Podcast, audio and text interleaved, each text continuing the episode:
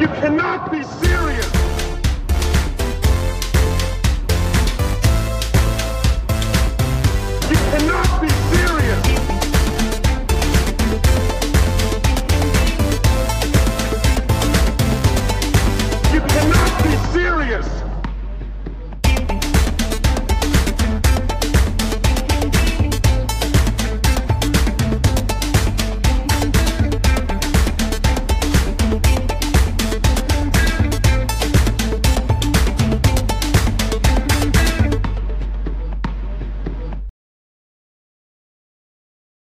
Unser heutiger Gast ist eine Legende des Sports, Carlo Trenhardt, ehemaliger Leichtathlet, aber auch ein großer Tennisenthusiast.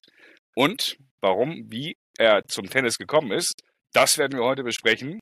Herzliche Grüße nach München aus dem kalten Hamburg. Herzlich willkommen, lieber Carlo Trenhardt. Vielen Dank. Moin, Und hallo. herzlich nach Hamburg zurück. Danke. In den Westen Hamburg, ja.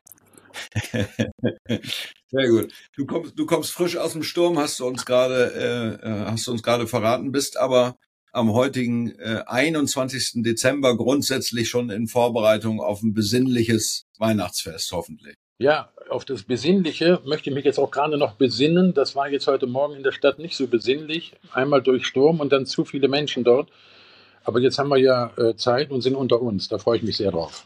ja, hier, wird's auf jeden Fall, äh, hier wird's auf jeden Fall äh, besinnlich. Carlo, du bist äh, äh, deutscher Meister, Europameister, äh, Weltmeister ähm, äh, im Hochsprung gewesen. Hast eine lange, äh, sehr erfolgreiche Weltrekordhalter auch äh, sehr erfolgreiche lange Sportkarriere äh, hinter dich gebracht. Ähm, erzähl doch mal, wann du eigentlich wie zum Thema Tennis gekommen bist. Oder war das, ja, genau, oder vielleicht war es ja auch immer schon Ausgleichssport äh, bei dir.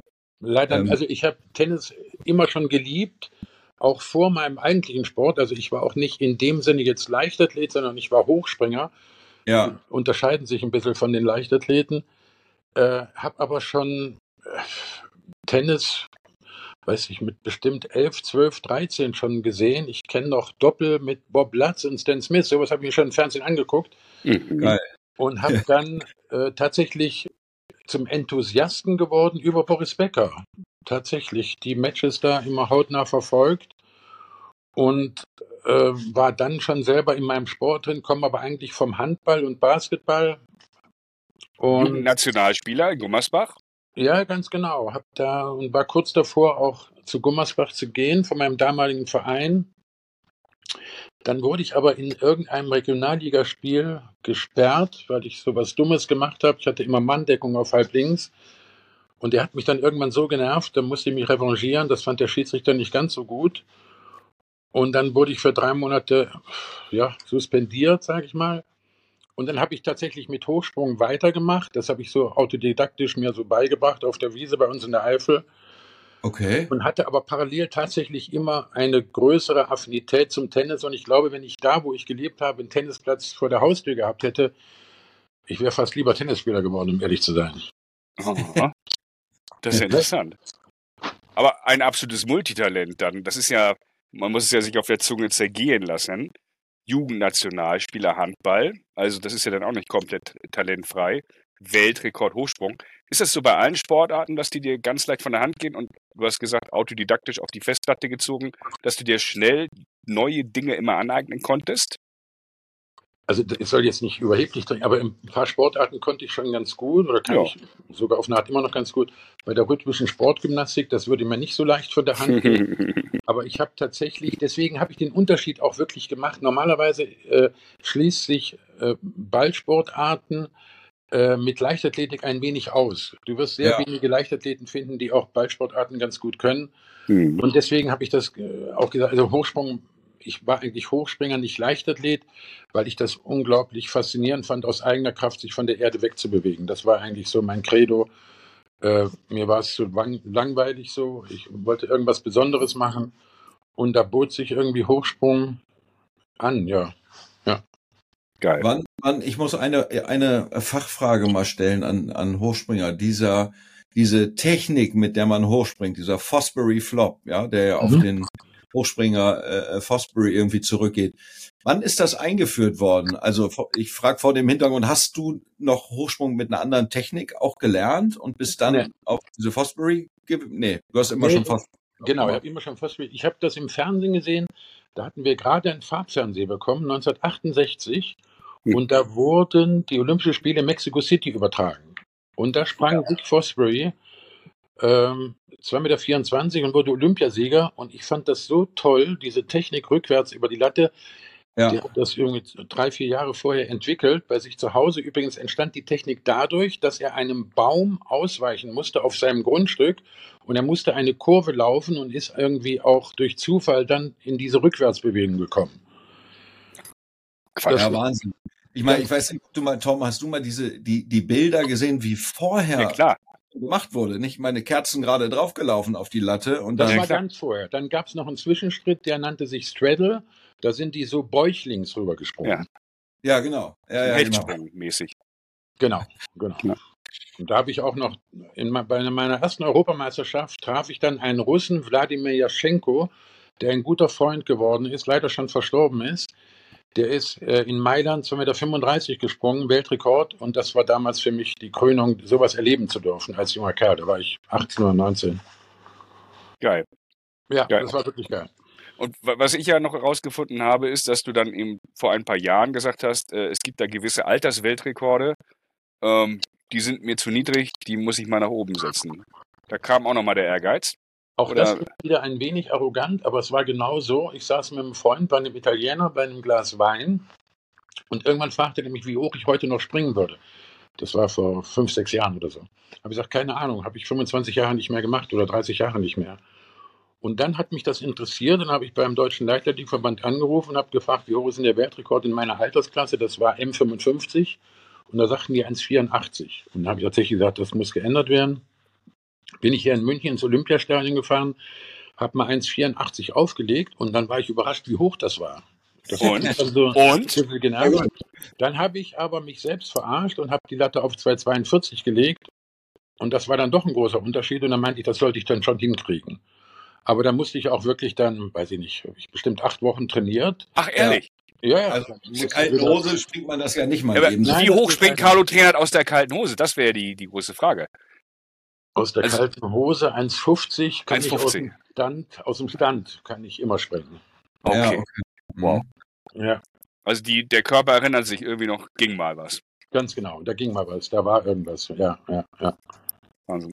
Aber nun wollen wir ja mit dir auch über Tennis quatschen. Du bist Fitness- und Mentalcoach des Davis Cup Teams. Also da nämlich, glaube ich, habe ich die meisten Leute so wahrgenommen, dass du da das Davis Cup Team eng begleitest mhm. äh, über viele, viele Jahre. Äh, ich habe dich beim DTB-Kongress auf der Bühne sprechen hören. Ist jetzt schon lange her, ein Jahr lang. Das war jetzt Anfang des Jahres, lieber Carlo, in München. Da warst du da on stage. Äh, habe ich gemerkt, du lebst Tennis, äh, du bist deep, du bist ganz tief in den Themen drin äh, nicht nur was äh, das Mentale angeht, sondern auch was die Motorik und was die Trainingsmethodik angeht. Also ja. da wurde intensiv diskutiert, damals noch mit Dirk Hordorf auf dem Podium. Äh, ich weiß nicht, mhm. ob du dich da erinnerst an die natürlich, Diskussion. Natürlich. War für mich ein sehr spannendes Gespräch. Aber mhm. da habe ich gemerkt, der Mann lebt äh, Tennis und ist wirklich da auch zu Hause. Wie nimmst du äh, so den Tennissport und das Tennistraining wahr? Und ähm, mhm. als jemand, der eben andere Training, Trainingsmethoden auch äh, ganz gut kennt von anderen mhm. Sportarten. Mhm. Kann ich dir, glaube ich, ziemlich genau beschreiben. Du hast mich erstmal, hast du die Formulierung von meiner Tätigkeit beim, beim DTB war äh, Fitness- und Mentalcoach. Das geht heute nicht mehr mit Fitness. Meine Bezeichnung mhm. ist auch Athletik- und Mentalcoach. Ah, sorry, okay. Nein, mhm. überhaupt kein Problem. Mhm. Äh, äh, Tennis in der heutigen Leistungsdichte wäre ohne wirklich außergewöhnlich und extremes Athletiktraining nicht mehr denkbar. Man könnte mitspielen, aber nicht sehr gut. Der Tennissport hat sich in den letzten 20 Jahren eklatant verändert. Der Sport ist noch viel schneller geworden durch die Athletik, auch durch die Schlägerentwicklung natürlich, durch die Seitenentwicklung. Der ist auf eine Art nur noch sehr, sehr schwierig oder nur andeutungsweise mit Tennis von vor 20 Jahren äh, zu vergleichen. Mhm. Wenn man sich heutzutage Ballwechsel anguckt, nur mal Beispiel Djokovic, wie der in die Ecken rutscht auf, auf Hardcore. Mhm. In der Form hat es das nicht gegeben. Das hat sich einfach komplett verändert. Die Athletik hat sich um 100 Prozent äh, nach oben hin korrigiert. Mhm. Und deswegen äh, dieses Athletiktraining, was ich gemacht habe, um 242 zu springen, ist ja logisch, dass die Muskulatur sehr kontraktionsfähig sein muss. Die muss sehr schnell reagieren können. Du musst sehr schnell sprinten können. Du musst auch ein bisschen hochspringen können. Und wenn du beim Aufschlag einfach 10 Zentimeter höher abspringen kannst, dann bringt das einen sehr viel sinnvolleren Winkel und du wirst erfolgreicher aufschlagen. Mhm. Und wenn du halt in der Seitbewegung, in der Vorwärtsbewegung eine Zehntelsekunde schneller bist, was übrigens für jeden Sport gilt, bist du im Vorteil. Und deswegen ist Athletik so, so viel wichtiger geworden und so sinnvoll geworden. Und betreust du über deine, deine Tätigkeit ähm, für, den, für das Davis Cup Team hinaus ähm, auch einzelne Spieler, was das Thema Athletik angeht? Ja, ja, ja, ich habe mit vielen Spielern gearbeitet, mit, mit äh, äh, Kohlschreiber, äh, Gojovcik. Kohlschreiber war mal Nummer 12 in der Welt, äh, ja, Gojovcik 38 in der Welt, Bachinger 80 in der Welt. Na, mit, mit einigen Spielern habe ich gearbeitet, mit Boris Becker in den 90er Jahren auch. Dann habe ich jetzt einige junge Spieler, was mir sehr viel Spaß macht, die auch nach oben kommen wollen. Die sind 12, 13, 14, alle äh, ziemlich hoch platziert schon in, in Deutschland und in Europa. Und das macht großen Spaß, mit denen noch zu arbeiten. Und ich versuche auch noch so viel wie möglich mit denen selber mitzumachen, Mhm. äh, um ja selbst auch noch fit zu bleiben. Macht Spaß. Was machst du mit denen? Also kannst du uns so ein bisschen Abriss geben? Lars und ich, wir sind 47 Jahre alt, spielen Altherrentennis, ähm, machen uns so gut es geht warm. Du weißt, wie es ist, äh, Mhm. wie man so in dem Alter dann aber auch immer noch relativ ehrgeizig ist. Also das ist ja jetzt nicht so, dass Lars und ich vollkommen äh, ohne Ehrgeiz sind und viele unserer Hörer eben auch. Ähm, was kannst du uns so für einen Einblick geben? Was für Übungen können wir machen? um schneller zu sein auf dem Court, um höher zu springen. Also realistischerweise. Ich kann ja jetzt nicht so ein Spitzensportprogramm wie Djokovic äh, mir abkupfern. Da kippe ich um. Ist ja klar. Nee, also äh, du wirst jetzt nur durch Tennis spielen oder ihr werdet beide nicht nur durch Tennis spielen, so wie ihr, glaube ich, mal spielt, zweimal die Woche oder was und dann Medenspiele oder irgend sowas, ist es schwer, per se einfach besser zu werden. Man muss Schwerpunkte setzen, wo habe ich Defizite, wo, und übrigens macht das auch großen Spaß, auch mit 47 noch, einzelne Elemente seines Körpers zu entwickeln. Auch das geht mit 47 noch, das geht auch noch mit 60 und mit 70 noch, um meine Beine wieder schneller zu machen, um meinen Rumpf besser zu gestalten, dass ich eben durch die Bewegungen vorwärts, rückwärts, dass ich da eine ganz andere Körperspannung entwickle und den Ball einfach auch schneller schlagen kann und besser Mhm. schlagen kann und es mir ein besseres Lebensgefühl auch noch additiv gibt dazu. Also immer nur jetzt zweimal die Woche Tennis zu spielen, wird mich nicht verbessern. Ich muss mir aussuchen, was möchte ich verbessern und das dann integrieren in mein Tennisspiel. Und dann werde ich überrascht sein, wie schnell ich auf einmal ein Stück weit besser Tennis spielen kann. Da kommt einmal die psychische Komponente mit dazu, dass ich weiß, ich habe was dafür getan, um besser zu werden. Allein das gibt mir schon dann diese mentale Stärke, um besser zu werden. Mhm. Mhm. Und äh, so, so ein paar, paar Übungen, äh, die Die man. müsst ihr euch jetzt zeigen. Wenn ich das so beschreibe, ist das Ah, schwer okay. nachzuvollziehen. Ähm, Es gibt ja keine Klassiker, sondern das sind dann individuelle Übungen. Das sind erstmal musst du sich den jeweiligen Körper angucken. Jeder, du kannst nicht jetzt sagen pauschal, wir machen das und das. Wenn ich jetzt mit dem Strophi das mache, heißt das nicht, dass es auch genauso sinnvoll ist für einen äh, Krawitz oder für einen Pütz oder, oder für einen Ja. Zverev. Da muss man schauen und auch mit jedem, das ist das Entscheidende, ähm, die kommen ja von irgendwelchen Turnieren zum Davis Cup.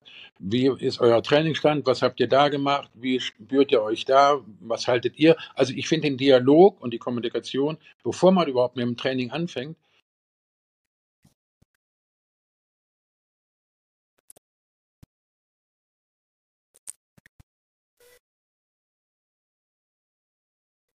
Mhm.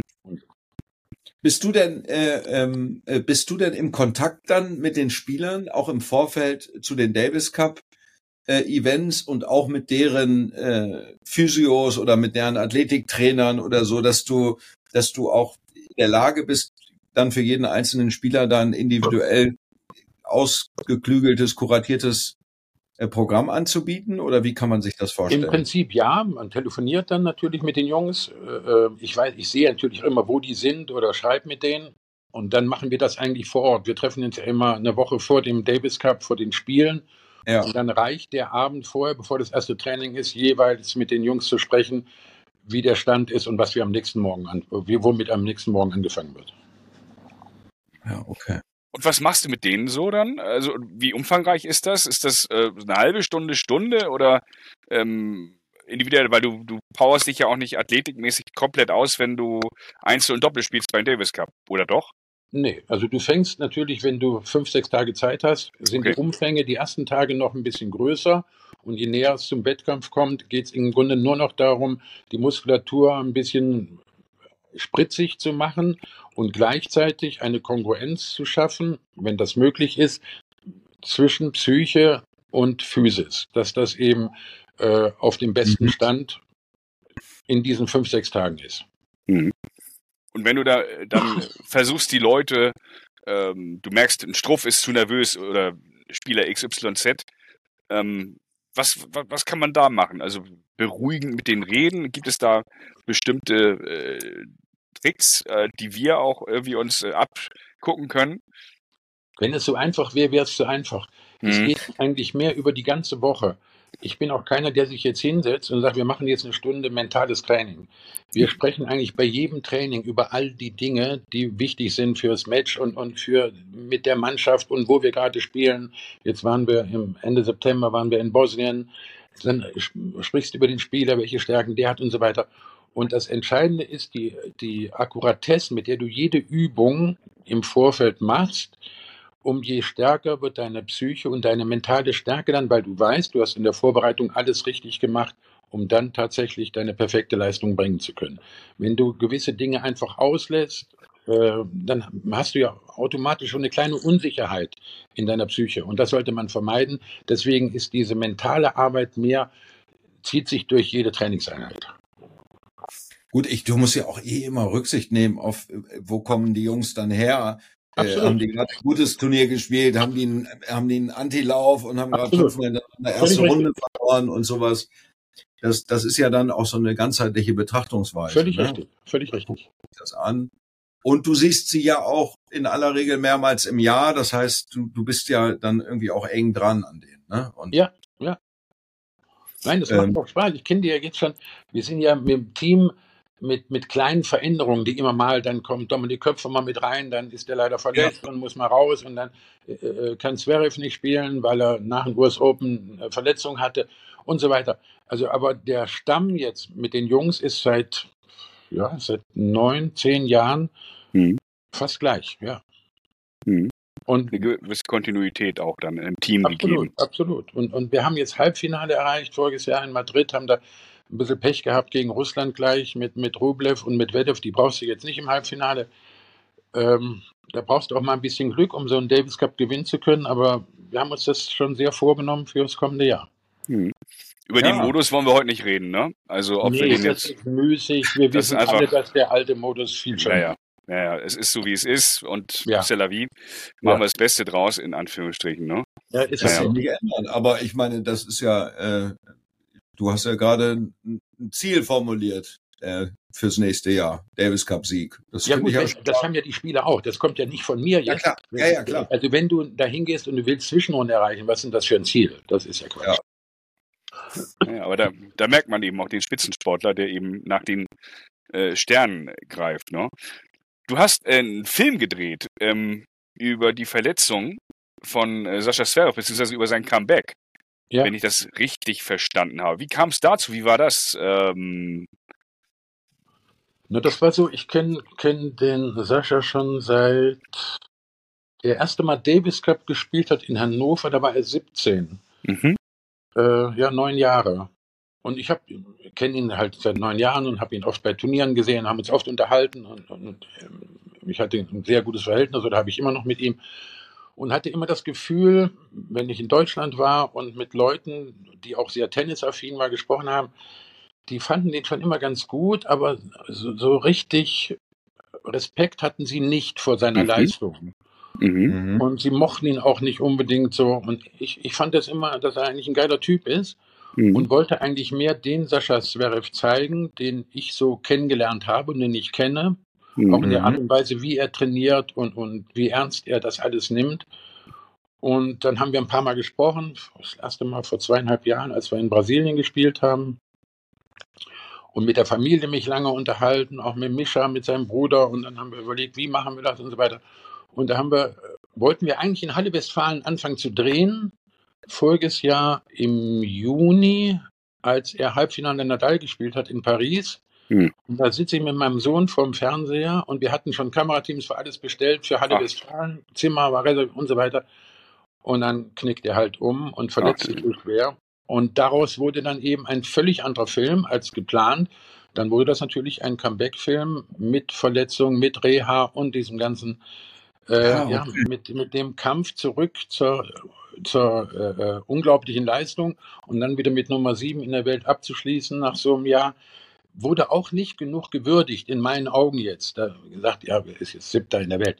Ich meine, im Tennis, in einem Sport, der, den so viele Menschen machen wollen, weil da auch so viel Geld verdient werden kann und so weiter, der wird gar nicht hoch genug eingeschätzt, finde ich.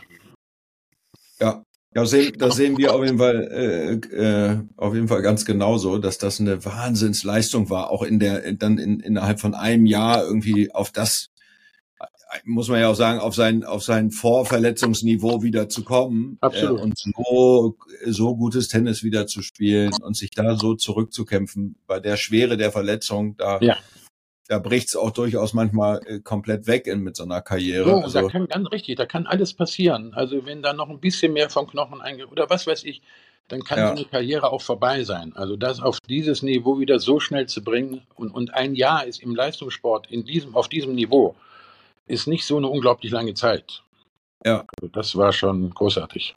Ja, Ja. okay. Das heißt, ihr, euer Ursprungsansatz war eigentlich eine, eine, ein ein Porträt zu machen äh, über, über Sascha ähm, und, und vielleicht ein Stück weit ein anderes Licht oder einen anderen Blick irgendwie der Öffentlichkeit auf, auf Sascha zu Richtig. geben. Völlig richtig. Ja. Genau Ja, richtig. Und, und dann wurde natürlich eine Comeback-Story draus.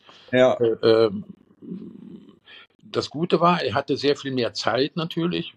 Erste Dreh war in Monte Carlo, äh, wo er noch mit Gips, also mit, mit, mit seiner Manschette da ähm, rumlag. Er könnte ja nicht, man könnte ja nicht mal duschen gehen damit. Hat ihn noch im Krankenhaus besucht vorher und das ähm, ist für einen Leistungssportler schon erstmal auch psychisch, das zu verkraften und dann auch gleich wieder den Willen zu haben und nach vorne zu schauen und das wieder in, in Angriff zu nehmen. Äh, das ist gar nicht so einfach, wie man sich das vorstellt. Das ist schon sehr, sehr harte Arbeit. Was sagt man einem verletzten Kameraden? Einem verletzten Freund, äh, der jetzt eine heftige Verletzung hat, jetzt nicht kannst, so viel kannst du nicht sagen. Du kannst nur sagen, äh, es hätte tatsächlich noch du, immer das Beste noch suchen, was äh, in einer, solcher einer Verletzung noch möglich ist. Es hätte noch viel schlimmer sein können. Es gibt eine Mhm. klare Diagnose, das und das muss gemacht werden. Dann gibt es eine klare Rehabilitationsgeschichte, äh, Geschichte, wie das aufgebaut werden muss. Und das musst du so sinnvoll wie möglich alles machen. Und dann brauchst du eben auch ein Stück weit Glück, dass das wieder alles so zusammenwächst, wie das sein sollte. Und dann musst du wieder knallhart arbeiten. Hm. Und auch versuchen, so schnell wie möglich, du hast ja immer noch per se, wirst du begleitet von Angst, wenn du anfängst wieder zu spielen, in die Ecken zu gehen und so weiter. Ja. Also, dass man da erstmal natürlich die ersten zwei, drei Monate, wo er auch natürlich ein paar Mal verloren hat, was ja völlig normal ist, dann kam auch wieder zu schnell Kritiken. Ja, der ist Ja. natürlich ist er noch nicht so weit, aber das ist natürlich einer solchen Verletzung und äh, den Umständen geschuldet, da erstmal wieder Vertrauen zu finden. Vertrauen ich ist das das wird man so schnell so viel geredet, ne? Ist er zu früh wieder auf den Platz Ja, gekommen und so das weiter. kann auch, das kann auch kein Arzt oder irgendjemand entscheiden. Das kann nur der Sportler selbst entscheiden, wann er sich das wieder zutraut. Ja, und im Zweifelsfall, ich meine, man kann auch nicht, ich meine, auch das ist ja irgendwie, du musst auf deinen, die Signale hören, die dein eigener Körper dir sendet und vielleicht gehst du auf den Platz und stellst selber nach einer Woche fest, okay, war noch, ein, war vielleicht noch ein Tick zu früh, hat sich aber für mich irgendwie anders angefühlt oder schon richtig, richtig. angefühlt und darauf Völlig musst du ja auch irgendwie reagieren können und daraus dann immer so eine Kritik zu machen und falsche Entscheidungen getroffen und du denkst immer, ja, es gibt eben auch nicht, es ist ja auch nicht alles schwarz oder weiß. irgendwie. Nein, du musst dich manchmal selbst reinfühlen. Du kannst auch als Sportler selbst nicht äh, manchmal genau sagen, der, äh, Sascha wollte ja unbedingt in Hamburg spielen beim Davis Cup. Ja. Und der Ja. wollte natürlich spielen. Und dann hat er auch, und wir haben das auch gesehen in den ersten Trainings, dass er noch nicht so weit war. Aber er, da war der, der Wunsch weiter als sein, seine Möglichkeit Ja. Ja, ja, genau. Aber das ist ein Leistungssportler, will natürlich dann auch so schnell wie möglich wieder auch High Performance äh, abliefern. Und dann ging es halt noch nicht. Dann muss man halt abbrechen und muss wieder nochmal vier Wochen von vorne anfangen. Aber Ja. ihr musstet schon ein bisschen mit Engelszungen auf ihn einreden dann auch? Oder äh, kam die Einsicht dann doch rel relativ schnell, dass er nicht Ja. spielen konnte in Hamburg? Na, er ist ja kein Idiot. Das hat er Ja, sehr ja. schnell begriffen, dass es nicht geht. Okay, gut. Ja.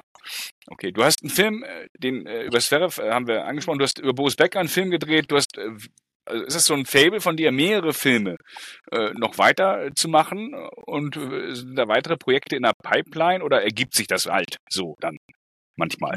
Die zweite Variante, es ergibt sich tatsächlich aus meinem Gefühl einfach so, wenn für mich, also Sascha war und ein Stück weit immer noch, ist nicht so verstanden, wie ich ihn kennengelernt habe. Und mir macht es Spaß, zumindest den Versuch einzugehen, einen Menschen so zu zeigen, dass er sehr viel, Massetten, äh, sehr viel mehr Facetten in sich trägt, als so man gemeinhin mitbekommt. Und das finde ich schade. Und ich finde es schön, wenn man den Versuch, wenn man die Möglichkeit auch hat, äh, einen Menschen zu porträtieren und Leute sagen, Mensch, jetzt habe ich den völlig neu kennengelernt. Das habe ich, hab ich gar nicht gedacht, dass der solche Gedanken auch in sich trägt und so weiter. Und das macht mir große Freude, ja. Bist du dann, äh, ähm, äh, uns hört ja auch der ein oder andere Medienmensch äh, zu.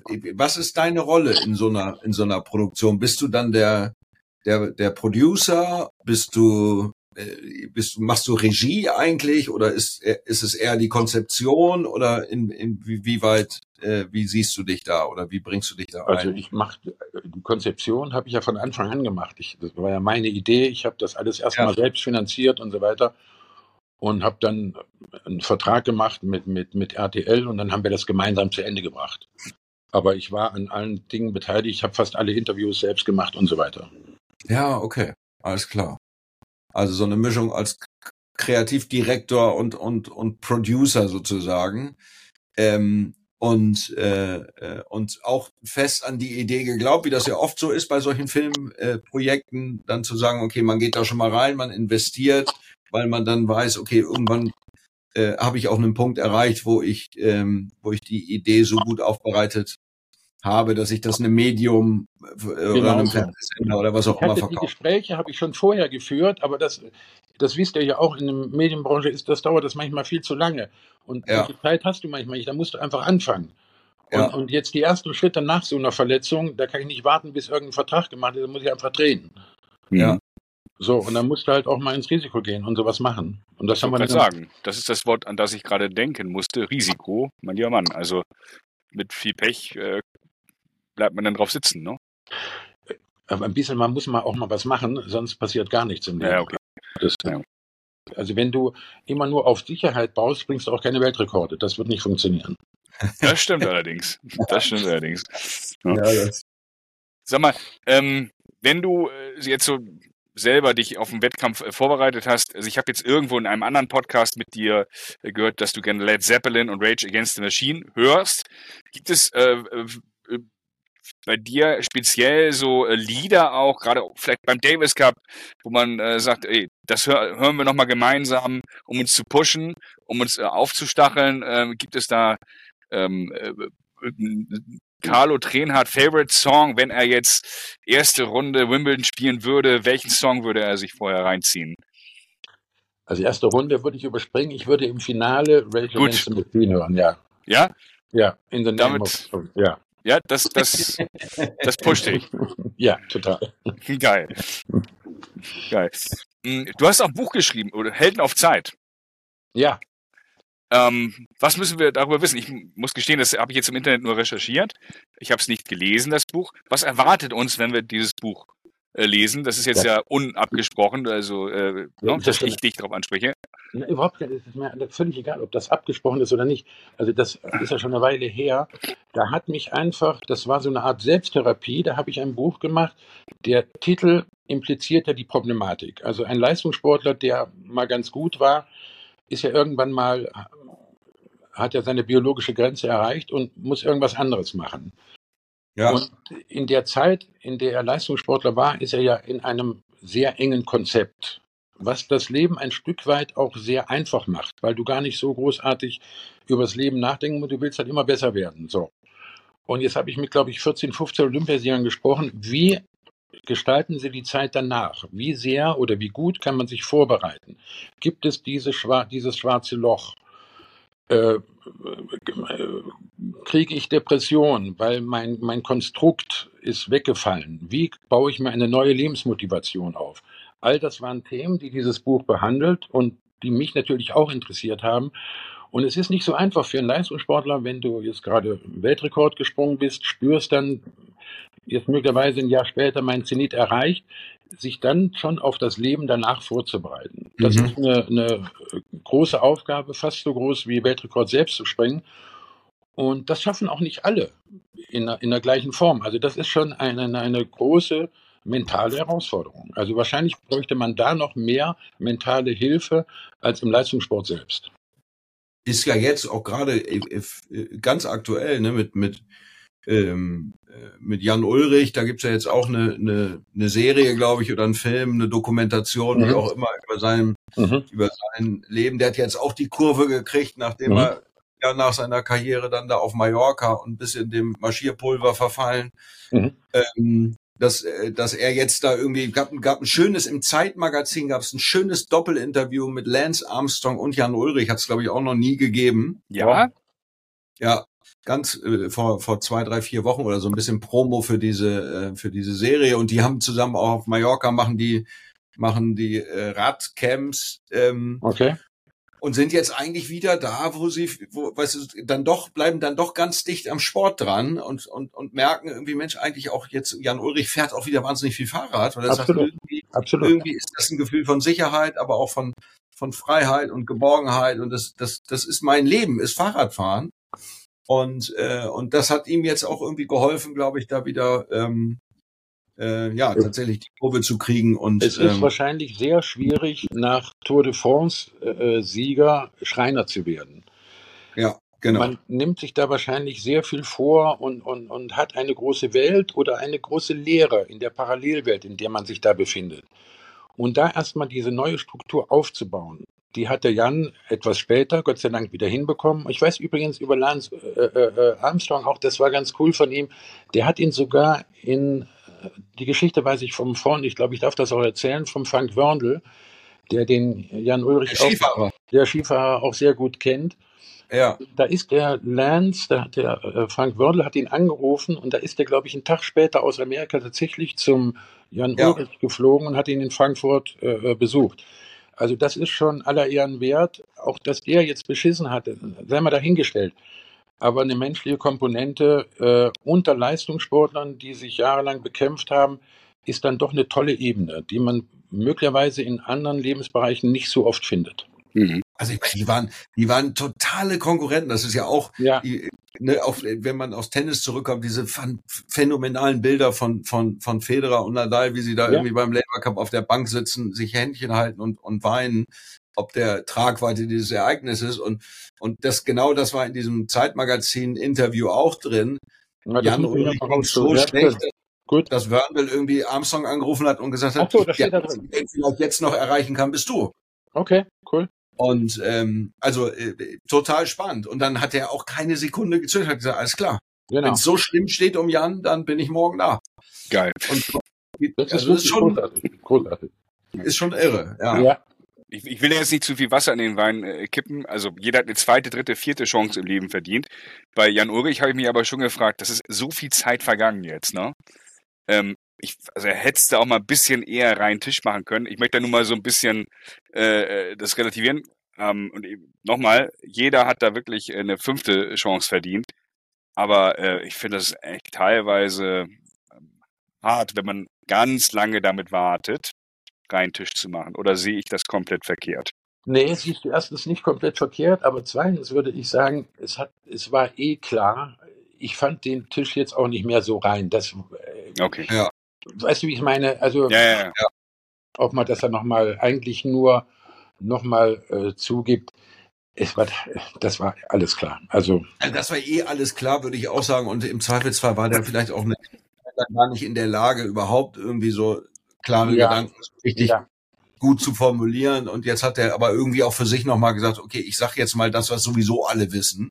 So Okay. sehe ich es eher. Ist jetzt gar nicht, der tut ja jetzt nicht mehr Buße und sagt, Mensch, und ich wollte mich nochmal bei allen entschuldigen oder so, sondern. Gut, welche, welche Buße gibt es da? Nimm mal jetzt mal 100 aus der Ja. Zeit. Wahrscheinlich haben alle 100 dasselbe gemacht. Wie hoch kann die Buße eines jeden sein? Ich kann Ja. das aber nicht so genau beurteilen, weil nicht, man kann ja nur die verurteilen, die tatsächlich überführt wurden. Ja. Wenn man sie überhaupt verurteilen will. Das ist so ein schweres Feld oder weites Feld, um mit Fontana zu sprechen. Ich kenne mich im Radfahren auch wirklich nicht so gut aus, dass ich das irgendwie beurteilen könnte. Ich weiß nur, dass wohl ohne Epo in der damaligen Zeit nicht so viel ging. Das kann man, glaube ich, Ja. übereinstimmen. Also ich glaube, ja, das, das hört man ja von, oder, oder kriegt man in der ganzen Berichterstattung mit, das sagen ja auch alle, alle haben das gemacht und deswegen hat sich auch keiner so richtig schlecht gefühlt damit oder als Betrüger gefühlt, weil es einfach äh, Common Sense war und, und in der Szene so weit verbreitet. ja. Aber, ähm, aber genau, lass uns damit irgendwie den, den, den Radsport Radsport sein lassen, damit kennen wir uns alle drei nicht so gut aus. Hast du denn, das würde mich nochmal persönlich interessieren, nachdem äh, ähm, äh, du ja auch früher mit Boris gearbeitet hast, ähm, hat, hast du ihm geholfen, als er seine, seine Hüftoperation ähm, irgendwie hatte und da dann auch irgendwie ähm, äh, ja auch körperlich erstmal wieder ein bisschen an sich arbeiten musste, ne? Und, äh, und er ins Gym Nein, nein, und hat- und solche Sachen. Nee, da habe ich gar nichts gemacht. Das hat er alles alleine gemacht. Da habe ich gar nichts gemacht.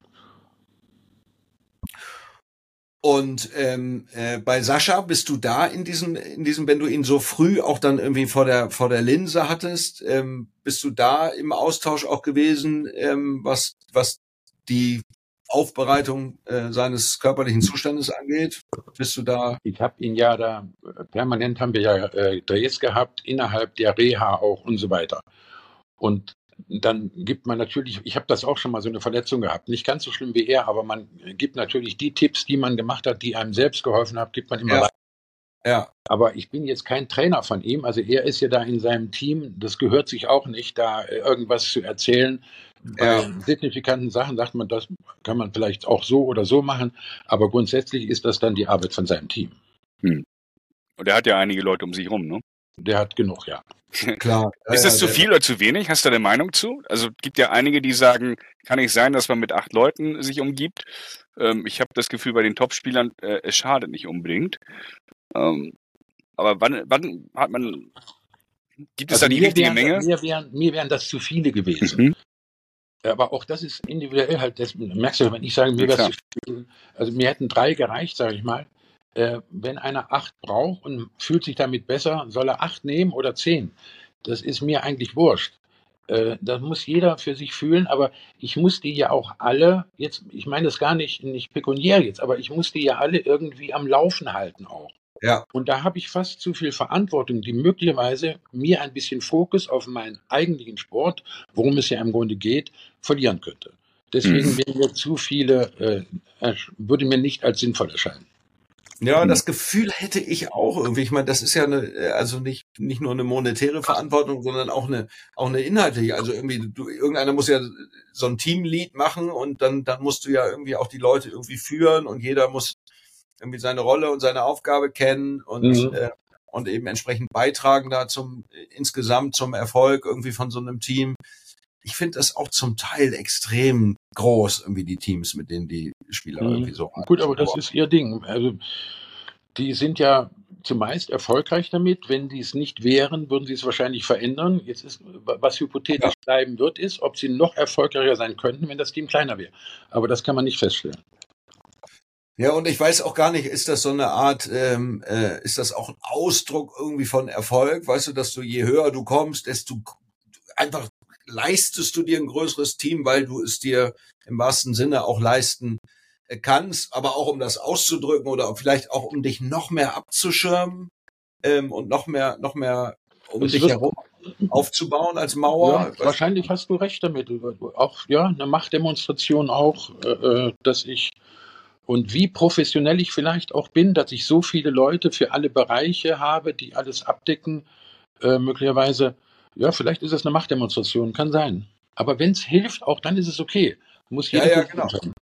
Ja, ja, genau. Ich, das hat man ja immer mal wieder gehört, auch von jetzt von Spielern, die dann, äh, die ja in den letzten Jahren dann ähm, immer wieder die die die großen Spieler aus den Vorgängergenerationen in ihre Box gesessen, äh, gesetzt haben, nicht? Und dann irgendwie gesagt haben, so, das fühlt sich einfach, das auch für, auch mit dem Gegner macht das was, wenn in meiner Box irgendwie Ivan Lendl als Trainer sitzt, der halt auch irgendwie ein paar Grand Slams gewonnen Okay. hat. Irgendwie das, das, das wird ja alles irgendwie so mittransportiert. Hatte, hat Murray, glaube ich, mal gesagt, oder wer das war, dass das irgendwie, dass es da auch so eine psychologische Komponente gibt. Ähm, wer sitzt denn da eigentlich in der Box? Mit welcher Ja, jetzt, haben, Aufgabe? jetzt hat der, der Holger Rune hat jetzt noch einen Severin Lüthi mit reingenommen ins Team. Ach.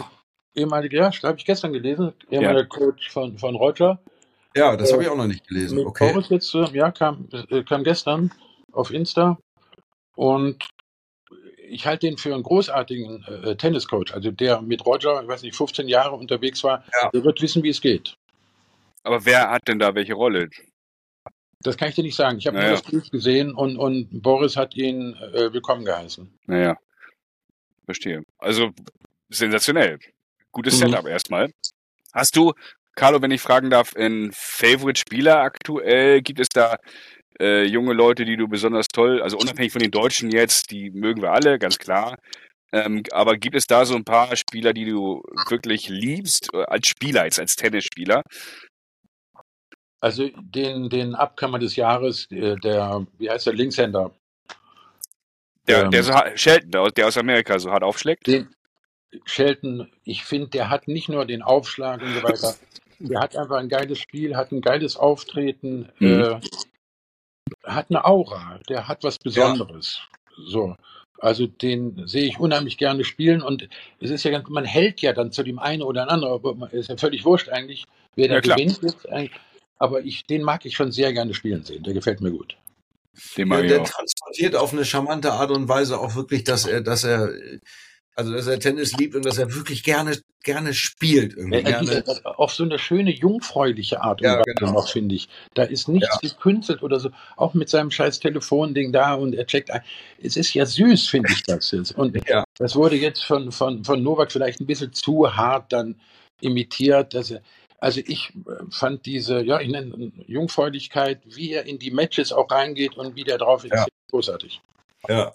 Ja, der wird mal ein ganz großer, ne? Er ist schon groß, aber er wird allein durch den Surf und als Linkshänder hast du ja auch nochmal echt einen Riesenvorteil, meiner Meinung nach. Auch, auch der, das Bild vom Vater immer, wenn der Papa von ihm eingeblendet wird, gefällt mir. Ja. Das scheint eine wunderbare Symbiose zu sein zwischen den beiden. Auch wenn der mal ein Match verliert, da ist der nicht grimmig oder so. Die genießen einfach ihr Leben und die Möglichkeiten, die sie durch den Tennissport geboten bekommen. Und das finde ich aller Ehren wert. Und, und äh, ja, die Art und Weise gefällt mir einfach. Und das machen die großartig. Es gibt ja welche, bei denen ist die Aura nicht so positiv. Also ich, ich kann ja für mich hier sprechen. Also bei Holger Rune und seiner Mutter habe ich am Roten Baum, saß ich irgendwie aus Versehen zwei Plätze neben der Mutter. Äh, was der da teilweise an den Kopf geworfen hat, äh, fand ich interessant, sagen wir mal so. Ähm, äh, der, ja gut, auch, der kannst du ja auch sagen, ein junger Kerl und das wird er auch noch lernen und so. Aber da habe ich gedacht, was für ein Arschloch, äh, red man nicht so mit deiner Box? Das, das stört mich total, wenn die Mhm. Spieler so ab, ich weiß, die brauchen das als Ventil und so weiter und so fort. Aber ich denke auch, Mensch, äh, die, die gute Kinderstube soll, sollte man nicht komplett außer Acht lassen. Oder bin ich dazu spießig, Carlo? Nein, bist du überhaupt nicht so spießig, dann bin ich mindestens so spießig wie du. Das finde ich bodenlos. Ja. Äh, das wird er aber lernen, gerade Ja. mit Severin auch und, und auch Boris. So, in der Form hätte er das nie gemacht. Nee. Und Ja. da wird er äh, sicherlich lernen müssen. Und ich glaube auch, dass man das nicht unbedingt braucht. Viele sagen ja, wenn du ganz nach oben kommen willst, musst du so ein Arschloch sein. Nein, ich bin nicht der Meinung, das kannst du auch anders schaffen. Siehe Ben Shelton. Ja, gutes Beispiel. Naja, Ja, guck mal, da sind wir ja beieinander. ab und zu mal mit der Box abarbeiten. Das finde ich, das gehört irgendwie dazu. Das macht Völlig okay, Novak Willen. aber, aber es ist Ja. immer eine Frage der, des Ja, Tons. nehmen ne? wir es ja andauernd und genau, und auch wie und was. Ja, ja, ja. Das finde ich auch. Das geht, das geht eigentlich irgendwie nicht. Aber das wird, das werden spannende, spannende Jahre jetzt, weil es einfach eine tolle Generation gibt äh, an jungen. Spielern, die, die, die viel Spaß machen, die den Sport irgendwie genießen, die das gut irgendwie voranbringen. Ähm, da, da da kann sind ja, man, noch, sind ja noch viele in der Pipeline, 17-, 18-Jährige. Ja. Aus Holland gibt's gute, Frankreich sowieso, 18-, 19-Jährige. Also da wird im nächsten Jahr viel passieren, die man noch gar nicht so im Fokus hatte. Da sind richtig gute Spieler unterwegs. Es kamen immer welche hinterher. Ja, ja. Und die haben auch nicht mehr solchen Respekt jetzt. Gut, jetzt ist ein Novak ist auch schon 36. Äh, äh, äh, ich glaube, Rafa wird 37, auch 36. Ja. Die haben auch nicht mehr und die wissen natürlich auch, dass die älter geworden und so weiter. Also nächstes Jahr wird es nicht mehr so, oder es wird mehr Grand Slam-Sieger, glaube ich, schon geben. Hast du eine, Ja. eine Bold Prediction, wer einen Grand Slam gewinnen könnte? Der Film, den ich über Sascha gemacht habe, heißt ja äh, äh, Zverev der Unvollendete. Mhm.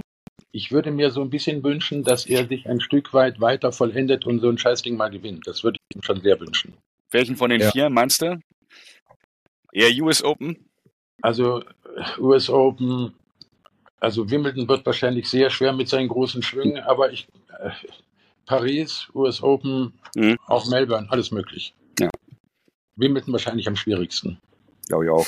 Ja, würde ich auch sagen. Das ist, das ist irgendwie schwierig. Mal gucken, vielleicht Melbourne, das ist ja immer ein bisschen äh, Anfang des Jahres. Völlig richtig. Weiß keiner so richtig, wo er steht. Das ist Bisschen, sehr bisschen. Wundertüte, wie man dann da so reinkommt ins Turnier. Ähm, schauen wir mal. Happy Slam. Lars, äh, Carlo hat ja noch einen äh, guten Tipp, äh, auch für, für dich. Ähm, er hat viel Ja. barfuß trainiert. Also solltest du vielleicht auch mal drüber nachdenken. Äh, Carlo, ist es ein Hinweis auch für Tennisspieler gewesen? Oder äh, war das nur auf deine Leichtathletik bezogen, auf Athletiktraining oder andere Sachen? Oder sagst Auf du beim? Tennis äh, auch mal schön auf Barfuß äh, ein paar Bällchen jeden- spielen? Für jeden Sportler schön. Erstmal die, die äh, Nähe zum Boden ist was außergewöhnlich Schönes auf tollem Rasen. Sollten nicht zu viele Hügel sein, dass du umknicken kannst, aber die direkte Verbindung zur Erde ist was Wundervolles und natürlich wird das äh, äh, äh, Fußgewölbe sehr viel besser trainiert, als wenn du Schuhe hast. Also alle das, all die kleine Muskulatur, die deine Bänder und, und, und Sehnen hält, wird viel besser trainiert als mit Schuhen. Du kannst das ja nicht permanent machen, aber ab und zu barfuß zu trainieren halte ich für sensationell. Lars, das Ja, kannst das du mal machen. Nehme ich mir zum Herzen. Auf Teppich kann man das ja mal machen. Kannst du auf Teppich sehr gut machen.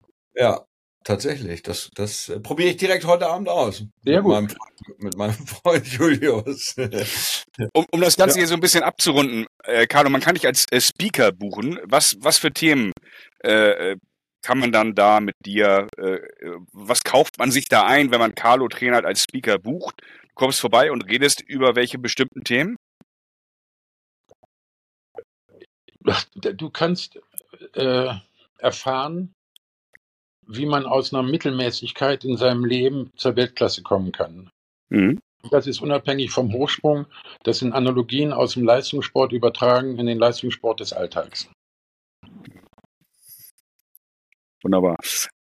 Vielleicht als, als letztes Stichwort, äh, die Mot- Motivations, äh, äh, Das, Motivations. das impliziert im Grunde das Thema, ja. ja, ja, ja, okay. Spannend. Du hast auch da in einem anderen äh, Podcast ein Leben in Leidenschaft als Buch empfohlen. Mhm. Aber hast das nicht weiter ausgeführt? Ein Buch, was ich nicht kenne, was ich nicht gelesen habe. Wieso, weshalb, warum? Was ist das Tolle an dem Buch? Das Tolle an dem Buch ist, dass das hört sich manchmal so trivial, an- äh, trivial an, obwohl das nicht so ist. Ähm, ich bin der Meinung, dass jeder aus seinem Potenzial, aus seinen Möglichkeiten mehr machen kann, als er es tut. Und er braucht dazu manchmal einfach einen Anreiz und ein bisschen Hilfe. Warum haben Leistungssportler Coaches, die jeden Tag ihnen helfen, besser zu werden? Im normalen Leben hast du nicht jeden Tag jemanden, der dir helfen kann. Aber mal einen Anreiz zu bekommen, aus seinen Möglichkeiten mehr zu machen, äh, den Versuch zumindest mal zu unternehmen und aus seiner Lethargie möglicherweise und aus seinem Alltag so ein bisschen zu flüchten in äh, schönere Dinge, die mit Sport zu tun haben können, aber nicht nur müssen, können nur hilfreich sein, um ein erfüllteres äh, Leben zu haben. Verstehe. Wunderbar. Toll, Haben wir irgendein Thema noch nicht angesprochen, Carlo? Irgendwas, was du noch auf dem Herzen hast, ähm, wo du sagst, sind die eigentlich doof? Warum haben die denn das nicht gefragt?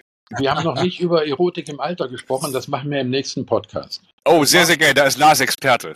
Das kann Ja, ich mir ja, vorstellen. da- Deswegen Da schreibe ich, an. ein Buch- da schreibe ich ein Buch drüber. Ähm, aber ähn, ähnlich interessant. Ich wüs, wüsste gerne mal, weil ich habe ich hab wirklich äh, ähm, äh, wirklich viele Stunden am Fernseher verbracht und habe äh, hab Hochsprung gesehen früher, äh, weil ich das total äh, faszinierende Sportart fand und natürlich auch ähm, äh, großer Fan von dir ähm, und, und die ganzen Wettkämpfe gesehen und dann mit, mit Schöberg und, und Sotomayor und all diesen ganzen ähm, Leuten. Bist du im Kontakt noch mit denen? Sind die, äh, seid ihr freundschaftlich verbunden? Ja, ja, wir, also mit allen.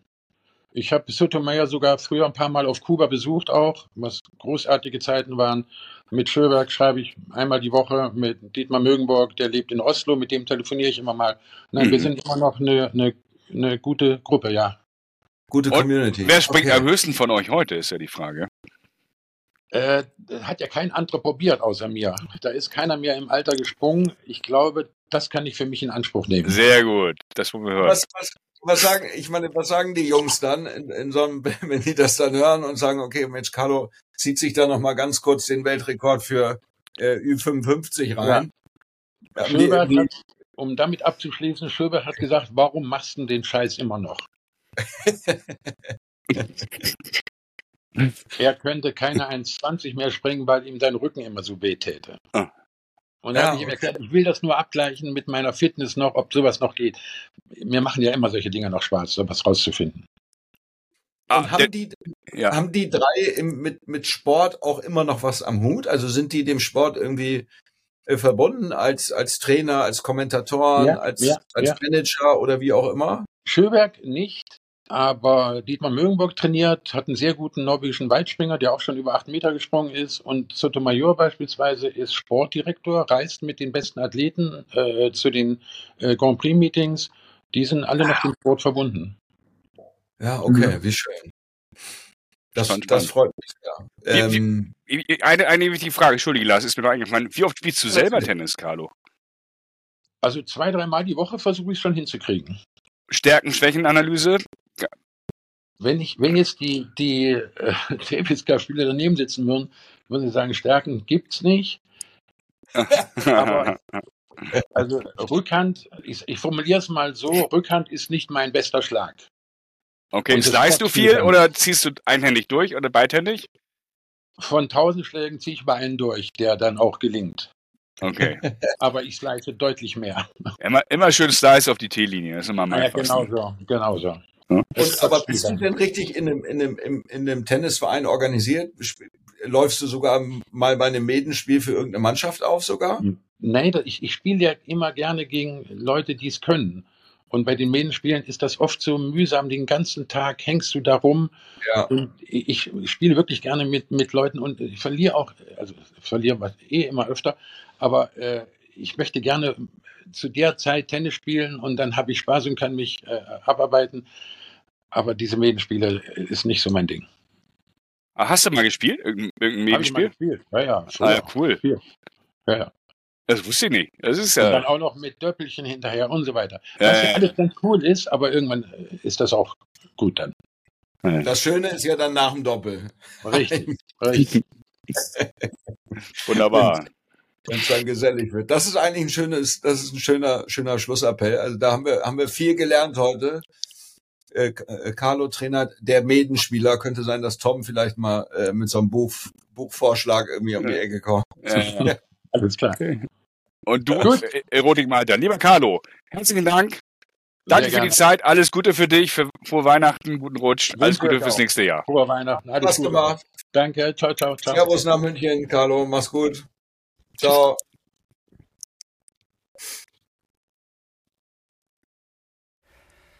Doublette 76 wird präsentiert von Brainseeker Consulting und Markenpersonal. Ein großes Danke an alle unsere bisherigen Gäste und Hörer und an unser grandioses Team. Verantwortlich für Schnitt und Ton Lina Ekenhans und Hannah Moore, PR und Kommunikation Isabel Rauhut, Moderation Charlie O'Brien und Cliff Claven, Radiostimme Tom Heinkel und für die Schönheit verantwortlich Lars Kreinhagen. Last but not least ganz großes Tennis von der Agentur Karl Anders und Chefdesigner Marcel Häusler für Logo, Artworks und Merch. Apropos, wie ein Ass mit 200 durch die Mitte, unser Jingle von Christopher Hünecke von der Band Revolverheld. Folgt Doublette 76 bei Instagram, Facebook oder LinkedIn und teilt den Podcast unter anderem. Seit April haben wir 20.000 Hörer und wir wollen immer mehr werden. Vielen Dank für euer Interesse und für eure Nachrichten über die Social Media Kanäle an Dublette 76. Folgt Dublette 76 bei Instagram oder LinkedIn. Dublette 76 wird präsentiert von Brainseeker Consulting.